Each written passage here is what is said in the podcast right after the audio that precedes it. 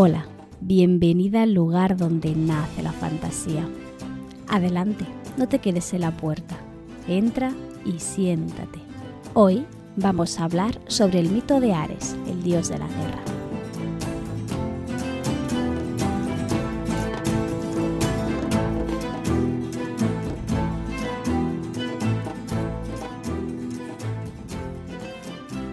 Tardando bastante en hacer este recorrido a lo largo y ancho del Olimpo. Pero también me gusta ¿no? que el paseo sea lento para poder saborear bien cada una de las paradas. Empezamos hablando, bueno, antes, antes de Zeus, estuvimos hablando de sus abuelos, de su padre y su madre, de él, sus hermanos, y hemos ido viendo a varios de los hijos de Zeus que pasarán a formar parte de, de este panteón, como podría ser Atenea, Artemis, Apolo, pero nos falta uno del que ya hemos hablado en verdad cuando hablábamos de Afrodita, que es Ares, el dios de la guerra. Que quiero presentártelo como un dios nacido del odio y del rencor, que lo entenderás más adelante. Pero como siempre que hacemos estas presentaciones a los dioses olímpicos, tenemos que plantearnos una gran pregunta, que es ¿quién es Ares? En el sentido de cómo era entendido, a qué hacía referencia o incluso qué representaba. Pero para hablar de Ares, tengo que hablar primero de otra diosa, su hermanastra, por llamarla de alguna forma, Atenea. Cuando te expliqué la historia de Atenea, ya te hablé de ella como una diosa femenina relacionada con la guerra y especialmente con la estrategia militar. No en vano, esta diosa aúna ambos géneros y consigue combinar muy bien la ferocidad guerrera con la sabiduría y pericia más doméstica. Ares, a pesar de ser una figura masculina, se situará en un plano inferior a su hermanastra, pues es entendido como el dios de los aspectos más brutales de lo bélico, la locura en la batalla, las matanzas y el placer por la violencia. De hecho, aquí ya entramos en terreno de, de, filología, ¿no? Se cree que su nombre proviene de un término que antaño se empleaba para referirse directamente a guerra o batalla. Se le suele representar, y esto ya hago referencia a Homero, bajo una luz muy poco halagadora. En la Ilíada, que es una de las obras de, este autor, es herido por Diomedes y acude a su padre Zeus para lamentarse de sus heridas. Que es lo que, bueno, un, gesto que podía tener ¿no? cualquier dios herido en batalla, acudir a, a, su padre o alguien que lo proteja, ¿no? ¿Cómo reaccionará Zeus ante este hijo? ¿Lo va a repeler? ¿Lo va a rechazar? diciéndole, literalmente, ¿vale? Que lo considera el más odioso de todos los dioses que habitan el Olimpo, ya que solo le gustan las disputas, la guerra y el asesinato. Vale, no en vano, ya te he anunciado que Ares estará cargado de odio y rencor, la mayoría del cual dirigidos o provocados por su padre. ¿Qué es lo que pasa con él? ¿quién, es, ¿Quién es el padre es Zeus. ¿Quién es la madre? Pues sorprendentemente, Ares es uno de los pocos hijos legítimos de los reyes olímpicos, es decir, su madre Sera. Lo concibieron, o siempre ha sido entendido que lo concibieron al principio de su matrimonio, en un momento de felicidad en la pareja, pero en cuanto Hera descubre las continuas infidelidades de su esposo, se traspasa ese odio y ese rencor que siente la madre, a la criatura que aún no ha nacido. De esta forma, se afirma en diferentes fuentes y leyendas que Ares es nacido literalmente del rencor de su madre.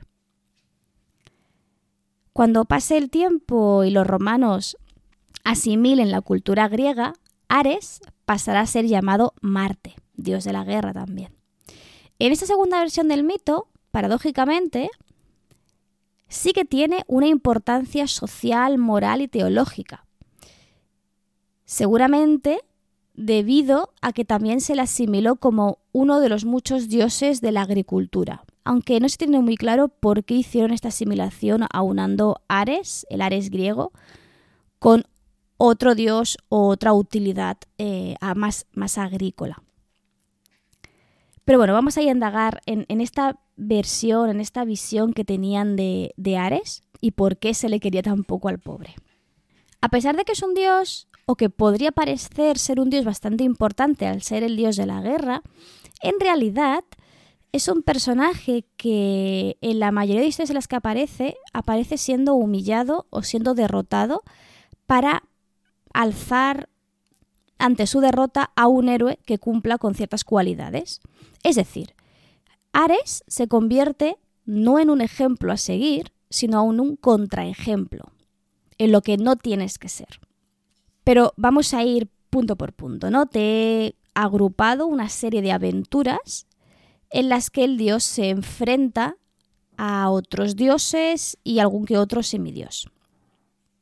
La más importante es Atenea, que es su hermana, porque aquí lo que nos hacen es dejarnos muy claro qué tipo de actitud bélica va a defender o va a ser defendida dentro del ideal griego.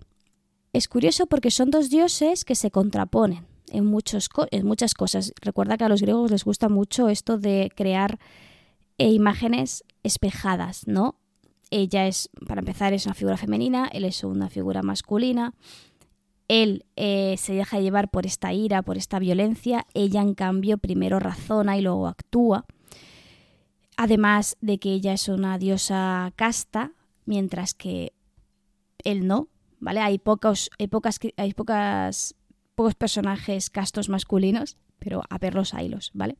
¿Qué es lo que va a suceder? Bien, eh, como te he comentado más arriba, en la Ilíada, te comento, ¿no? Que es herido por Diomedes. Diomedes. Bien, eh, este héroe no actúa solo, sino que consigue herirle gracias a la ayuda de la diosa, lo que eh, le provoca una herida mm, bastante fea, que a su vez provoca un grito de ira inhumano, de tal magnitud que Ares acaba huyendo hacia los cielos, que es ahí donde, donde acude ante su padre. Más tarde en la historia hay un segundo enfrentamiento, porque este primer enfrentamiento con Atenea en realidad no es cara a cara, sino que es Diomedes, o sea, al revés, que Atenea emplea a Diomedes como arma, como instrumento, ¿no? Pero más tarde sí que se enfrentan cara a cara. Y obviamente va a ser totalmente derrotado y humillado. Atenea lo va a tratar con un desprecio muy típico de ella, por otro lado. ¿Qué va a hacer? Lo va a derribar de un solo golpe al lanzarle una gran roca. Y se va a burlar de él por intentar comparar sus fuerzas, irguiéndose ella como una criatura superior en fuerza, en habilidad a él. De hecho, le va a empezar a retraer ciertas características propias de, Ares que vamos a ir viendo repetidas en distintos mitos. Por ejemplo, una de las cosas que más se le critica a Ares es que permanece en batalla junto a los mortales durante gran parte de la batalla y comportándose casi como un igual. Los dioses generalmente en las batallas emplean a los humanos como armas, no como marionetas, pero luego se desprenden y se separan de esta guerra. Ares no, Ares baja a la guerra, digamos, ¿no? Como uno más, eh, y participa de ella como si fuera un humano más. De hecho, se retrata en algún episodio alguna escena de Ares tomando armaduras y armas de guerreros caídos, que esto un dios, o sea, que esto lo haga un guerrero o un héroe bueno, pero que lo haga un dios. O sea, ¿por qué coges un arma, una armadura, un casco de un mortal muerto, de, de, de ¿por qué? ¿No? Es como que le, le, le menosprecia muchísimo por comportarse así.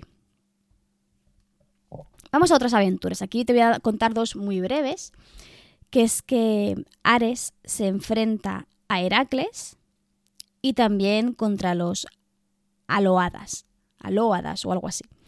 Te explico las las dos aventuras. El enfrentamiento contra Heracles lo encontramos explicado dentro de Escudo, que es una obra que se le atribuye a Hesíodo, aunque en realidad no sabe muy bien de quién, de quién es, quién, de quién la escribió. Y aquí se nos explica cómo Heracles lo consigue vencer no una, sino dos veces. En la primera ocasión le hace caer por una herida en el muslo durante un enfrentamiento en Pilos.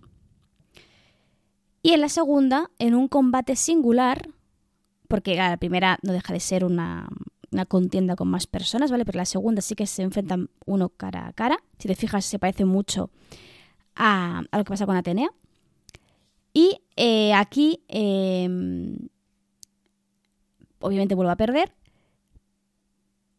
pero el motivo del, ataque es que Ares eh, se intenta vengar de él por haber matado a su hijo eh, Cigno. ¿Vale? Entonces vemos a este Ares más sanguinario, más vengativo, sobre todo porque se deja de llevar por la ira, ¿no? Que es precisamente lo que los griegos intentan contener. De esta forma, si te fijas, Heracles ha vencido dos veces al dios de la guerra, al dios de la violencia, por tanto, se, queda en una posición superior a él, ¿no? En el sentido de que él es él sí que es un buen guerrero, no como lo es Ares. Luego tenemos uno de, los episodios más humillantes para, para Ares, que son los hijos dos hijos de Poseidón, llamados Aloada, Aloadas, perdón, que son dos gigantes, estos lo consiguen hacer prisionero de forma pues bastante poco honrosa porque lo acaban encerrando dentro de una vasija durante 13 meses. De hecho, estaban a punto de destruirlo, acabar con él del todo, pero consigue escapar gracias a que interviene Hermes, que acude en su ayuda con, con toda la fuerza del Olimpo y acaban salvándolo. Pero si te fijas, el pobre Ares no hace más que, que llevarse palos constantemente. Y si recuerdas la historia con Afrodita, también recibe una gran humillación en esa versión concreta. Sin embargo, a pesar de que sí que es cierto que tiene una historia bastante difícil, no solo encontramos en sus historias o en la mitología contrincantes y enemigos de Ares, sino que también tenemos a otras criaturas, otros personajes que van a trabajar mano a mano con él o que van a convertirse en aliados suyos. Y la verdad, me ha hecho mucha ilusión encontrarme con personajes que no conocía y que ahora mismo voy a sentir mucho interés por descubrir un poquito más de sus historias. Por ejemplo, la primera, Enio. Enio es entendida como saqueadora de ciudades, es una deidad femenina y oscura de la guerra. Yo no tenía nada, o sea, no sabía nada de ella. Entonces he encontrado que en algunos casos se la presenta como madre o hija de Ares y comparte con él algunas de sus características, ¿vale? Ya sabes que el tema de las fuentes griegas no existe un canon griego, ¿vale? Porque hay tantas versiones de las historias como... Para empezar, cada ciudad tenía su, versión de la mitología, pero además dentro de la ciudad habían... Algunas tenían, están divididas en tribus que también cambiaban algunas historias. O sea, por tanto es muy difícil encontrar una historia común. Esta Enio es también una divinidad violenta, agresiva, que se deleita del sufrimiento y que siempre va armada para la batalla. El propio Homero, de hecho, la introduce en la guerra de Troya, pero también aparece en Tebas o incluso en, algunos autores la hacen formar parte de la campaña de Dioniso contra los indios. No sé si recuerdas cuando hablamos de Dionisio y de sus señoras, ¿vale? Eh, con señoras me refiero a las que iban con él, estas que estaban como hechizadas, como enloquecidas que eran precisamente estas, estas mujeres que tenían una fuerza inhumana, que eran agresivas, que, se complacían, ¿no? Un poco de dejar llevar su lado más salvaje en todos los sentidos, incluyendo también el, el con la sangre y con la violencia. Por tanto, no me extraña que sea una deidad, esta Enio, que en algún momento pueda hacer algún guiñito en alguna campaña de Dioniso, porque pinta súper bien ahí dentro. Yo no conocía a Enio, no sé si tú la, sí que la conocías y yo pues la ignoraba sin más, o es una de esas criaturas mitológicas que por lo que sea no nos ha trascendido al público general, diríamos. ¿Qué más dioses así interesantes lo suelen acompañar? Se nombra a uno llamado Enialio, que en realidad es uno de los epítetos de Ares. Ares Enialian. Eniali, uh, lo diré alguna vez. Ares Enialio. Pero, como siempre, eh, esto también pasaba con que Palas Atenea, ¿vale? en algunas fuentes aparece como un dios independiente de Ares. Está Enialio y Ares por otro lado. Se trata de una divinidad que es muy antigua, pues se encuentra en registro de su nombre en tablillas micénicas y fue venerado en varios lugares, pero tuvo una especial relevancia en Esparta. Lo más probable es que fuera primero un dios y el otro asimiló, no fue un dios que asimiló al otro, y entonces acabaron siendo uno el epíteto del otro. Pero déjame que te explique una pequeña pincelada, si me permites, sobre este dios en Esparta, porque es muy, voy a decir curioso, por no decir otra cosa, ¿vale? Lo más llamativo es que, bueno, y tú ya sabes, me imagino que los griegos, su forma de rendir culto al dios era construir templos. Los templos era el hogar del dios, ¿vale? Entonces había una sala vacía en la que vivía este dios, donde ningún mortal podía entrar. Y también se hacían representaciones del dios en, escultura para poder ir a honrarlo, a, hacerle pues libaciones, ofrendas o lo que fuera. Las, estatuas normalmente eran de mármol o de algún otro material y eh, aunque las vemos nosotros en blanco, en verdad también estaban pintadas. Bien, ¿qué sucede con eh, esta escultura en Esparta? La encadenaban para asegurar que jamás abandonaría a los espartanos. ¿Vale? Tenían encadenada la, la escultura, no vaya a ser que eche a andar. ¿Vale? Es más, era no solo tenían esta curiosidad, sino que era parte ritual de la educación de los niños espartanos, porque era el lugar en el que acudían para sacrificar los niños, cachorros, antes de la lucha ritual en la festividad de las platanistas.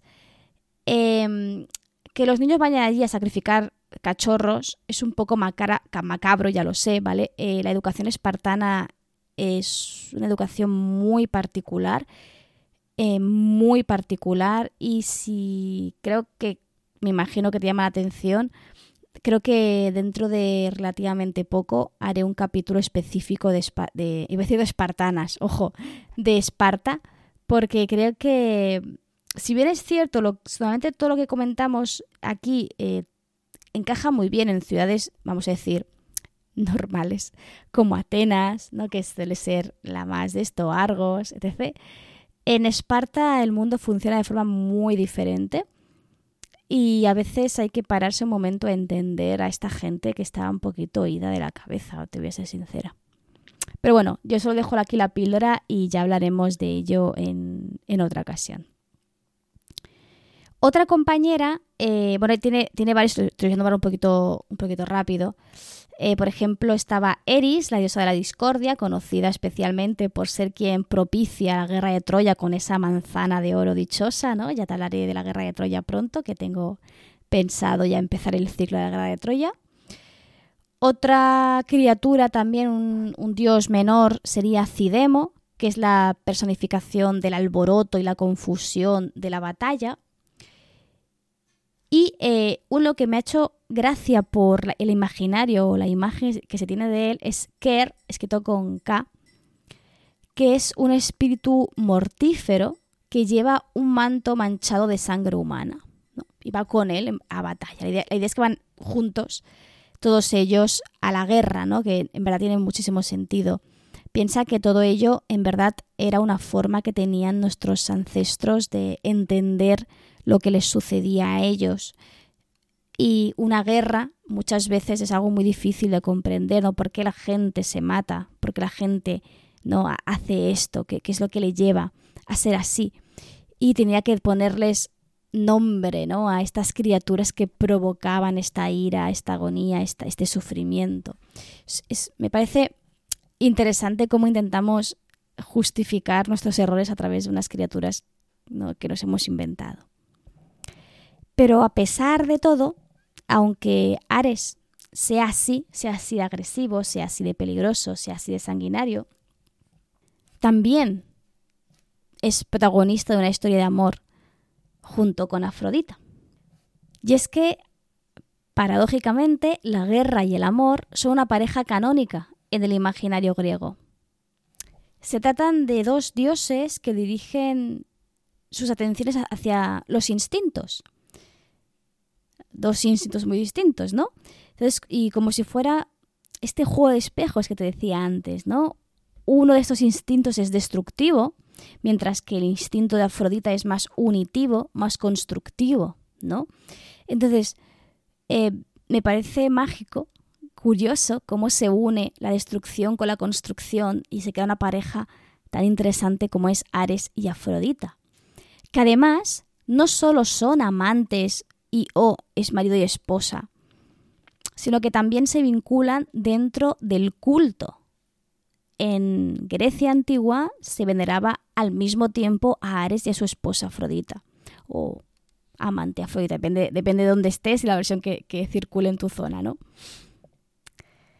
Y es que además tuvieron hijos eh, muy interesantes. Según la teogonía, Ares tuvo tres hijos con Afrodita, Deimo y Fobo, que son pánico y miedo, que bueno, te puedes imaginar para qué son y que, que solo su nombre ya te dicen un poquito por dónde van los tiros, pero es que luego tienen una hija que llaman Armonía, que me parece Mm, y muy interesante como de la unión de la guerra, de la violencia, de lo agresivo, de lo sanguinario, junto con el amor, las pasiones, dejarse llevar, ¿no? fluir, sentir, querer, uno más otro igual armonía. También tiene sentido el pánico y el miedo, tanto en el amor como en la guerra. Pero la armonía creo que es como la forma de aunar y de juntar ¿no? ambos, ambos mundos, ambas situaciones. Según otros autores, además, Eros, que era en sí el amor, ¿no? En, en Roma se le llamará Cupido, fue también un hijo de la pareja, pero es una cuestión polémica porque en la teogonía Eros es uno de los dioses primigenios y más antiguos, ¿vale? Del caos salen muchas cosas y entre ellas el amor. Y el amor lo que va a hacer es provocar que todo se vaya juntando y reproduciendo para que eh, se vaya alargando, extendiendo ¿no? Eh, la vida. Hay mil teorías, ¿vale? Algunos piensan que son dos tipos de eros distintos eh, y, se, y, se, suele dar a este eros, suele tener eros la característica de ser hijo de Afrodita pero tenemos que tener en cuenta ¿no? de que existe este otro Eros que, también aúna a, los seres más primigenios. Pero esto pasa con todo. Si te fijas, eh, Apolo eh, asimila a Helios, por ejemplo, que es el dios que representa en sí al sol, mm, pero luego Apolo llega un momento que entre que lleva el carro de Helios, pues también puede llegar a ser el propio sol. Entonces, Em, son cuestiones que es lo que te decía antes, no solo la, mm, mitología cambia en cuanto a territorio, si te mueves un sitio para otro, sino también si te mueves en el tiempo. Va cambiando un poco esos dioses a los que van a ir venerando a lo largo de los siglos. Sin embargo, como ya te dije en el capítulo anterior sobre Afrodita, no todas las versiones nos dicen que Afrodita y Ares son marido y mujer o son pareja, digamos, oficial, estable, que todo el mundo lo conoce como tal, sino que según una de las versiones, mm, que es la de Homero, dice que está casada con Hefesto y que Ares es el amante. En esta versión del mito, te lo explico muy rápido por si acaso no has escuchado el capítulo anterior, Hefesto descubre el engaño y atrapa a los amantes en el lecho en mitad del acto y los expone frente a todo el Olimpo, dejándoles humillados y obligándoles a separarse.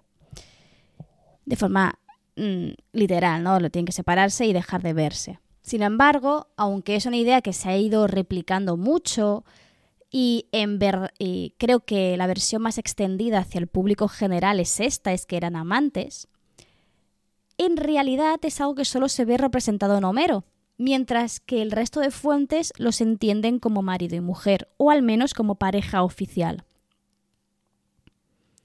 Sin embargo, siguiendo, hablando siguiendo con el tema de los descendientes de Ares, debido a su forma de ser, y al igual que pasa con Poseidón, se ve en Ares un padre adecuado para héroes de naturaleza sanguinaria o, belicosa, como sería el caso de Diomedes de Tracia y Cicno, que son dos de los adversarios de Hércules, o, sea, Heracles, que te he comentado antes. Eh, pero también sería el caso de Tereo de Tracia, que, nada, una persona muy, muy normal, muy, muy, muy, muy amable y muy poco sanguinaria, violó, mutiló a su cuñada, ¿vale? Eh, de hecho, como te puedes imaginar, pues los héroes que se corresponden con unas serias características, sobre todo con personas que son em, violentas y agresivas, se les describen como descendientes directos de Ares. En realidad, Ares no tiene mucho más, porque a diferencia de Atenea, queda muy relegado en la prosa mítica. Sí que tiene un papel bastante importante en la Ilíada, como te he dicho, como contraejemplo en muchos casos, pero rara vez aparece en los relatos míticos, ni siquiera en esos episodios en los que se ve representada una guerra. La única historia que podríamos valorar como relevante en la que Ares es especialmente importante es el mito fundacional de Tebas. Quiero dedicar capítulos específicos a los mitos fundacionales de las grandes ciudades tanto griegas como romanas, pero te voy a traer un pequeño anticipo, pues para más que nada que este capítulo no quede excesivamente corto. Bien, el fundador de esta familia, la familia fundacional de Tebas, es Cadmo, que es uno de los hermanos de Europa. Que Europa fue esa princesa raptada por Zeus. No sé si te has perdido, pero voy a hacerlo hacia, hacia atrás, ¿vale? Si recuerdas una de las muchas historias de Zeus, creo que aún no he hablado de Europa, pero te la traigo muy, muy rápido. Eh, una princesa, no acuerdo su nombre, perdonadme, eh, estaba paseando con su séquito. Zeus se enamora de ella, baja hacia los campos en los que está, disfrazado de toro blanco, muy manso, permite que las jóvenes le trencen los cabellos, les pongan florecitas, no sé qué, que la acaricien y no sé qué, no sé cuánto, hasta que anima de alguna forma a la princesa a subirse en su lomo y Zeus pues echa a andar sobre las aguas del mar y se la lleva. De esta forma, la familia entra en una crisis existencial y los hermanos salen a buscarla. Uno de ellos es Cadmo. Cadmo fundará la, la ciudad de Tebas. ¿Qué le sucede a Cadmo? En esta peregrinación en busca de su hermana tendrá que enfrentarse a un dragón sagrado que es eh, dedicado o, de propiedad o algo así de Ares. En algunos casos este dragón es directamente descrito como hijo de Ares. También es un poco eh, jugar con la mitología y la, ya sabes, eh, que todo va un poquito como lo quieras entender. Para poder fundar su ciudad tendrá que apaciguar al dios que, una vez reconciliado, le va a entregar a su hija Armonía en matrimonio lo que dotará de raíces divinas a sus descendientes, ¿vale? Esto lo hacen muchísimo en Grecia como en Roma, para justificar por qué X familia está en el poder, por qué X familia tiene un puesto de honor, es rey, lo que sea. Em, tienen, trazan una historia en el que no, es que en verdad nuestros ancestros provienen de, en este caso, Ares, ¿no? y así damos, eh, justificamos por qué esta persona es superior al resto y por qué puede mandarnos, ya que tiene sangre divina, ¿no? Para que te hagas una idea por dónde van las cosas, uno de estos hijos es Semele, la madre de Dioniso, ¿vale? O sea que fíjate cómo las historias están súper, súper conectadas. Ya, último apunte, porque es un pueblecito que, me, que siempre me ha gustado mucho y me gustaría indagar y obviamente traerte un capítulo sobre ellas, son las Amazonas. porque Ares también está, está muy vinculado con ellas, pues se dice, aquí depende mucho de la versión, pero se dice que fue el padre de las más importantes de ellas, aunque luego hay mitos un poquito más drásticos que dice que es el padre de todas las amazonas, ¿vale? Pero bueno, esto sí que es una historia que dedicaré en otro capítulo ya en extenso y con tranquilidad. Y eso es todo por hoy. Hacía bastante tiempo que quería traerte a Ares desde que hablé de él con, con Afrodita, la verdad. Porque a pesar de su poco peso en la trama mítica contrapuesto con sus hermanos y tías, sí que tiene una gran carga simbólica. Además de que luego en Roma sí que va a ser importante y sí que va a tener su trascendencia.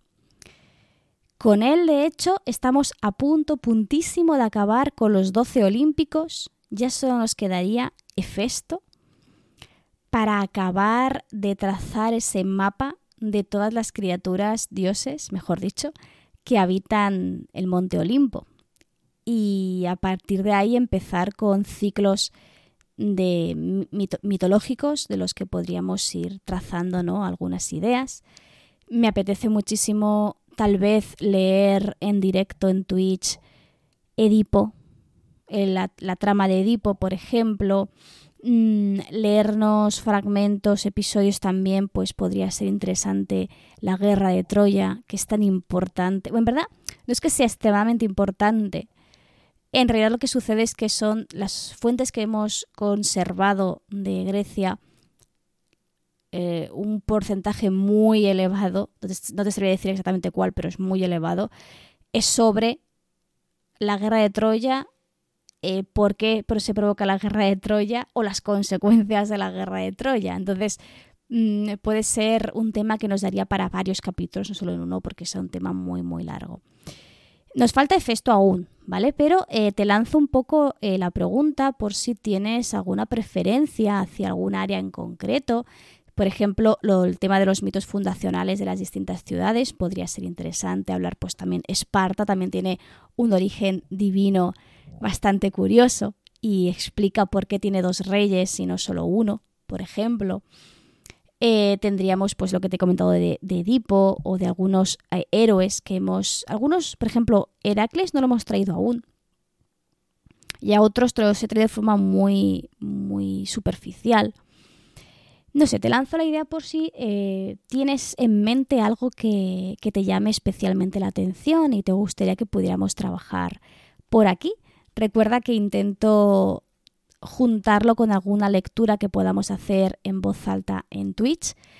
Hoy que estoy grabando esto, tú lo, escucharás mucho más tarde, pero lo estamos grabando a mediados de noviembre. Estamos en proceso de eh, leer Sir Wayan, no, Gauvain, ya lo está pronunciando mal, Gauvain eh, o El Caballero Verde, que es un román artúrico medieval, pero el siguiente texto quiero que sea griego romano, también me sirve. Así que, no sé, tiéntame con alguna cosa y acabaremos decidiéndolo entre todas a ver hacia dónde nos, nos dirigimos. Y hasta aquí quedaría el capítulo del podcast. Muchísimas gracias por estar aquí, por apoyarme como siempre. Te recuerdo, además del canal de Twitch, que te puedes suscribir a la newsletter para no perderte nada. Ahora solo te envío un correo al mes, o sea que no, no notarás, no te molestaré en exceso. Y te recuerdo que nos vemos en 15 días y lo más importante, que aquí, en este pequeño rinconcito de Internet, siempre, siempre, siempre vas a ser bienvenida.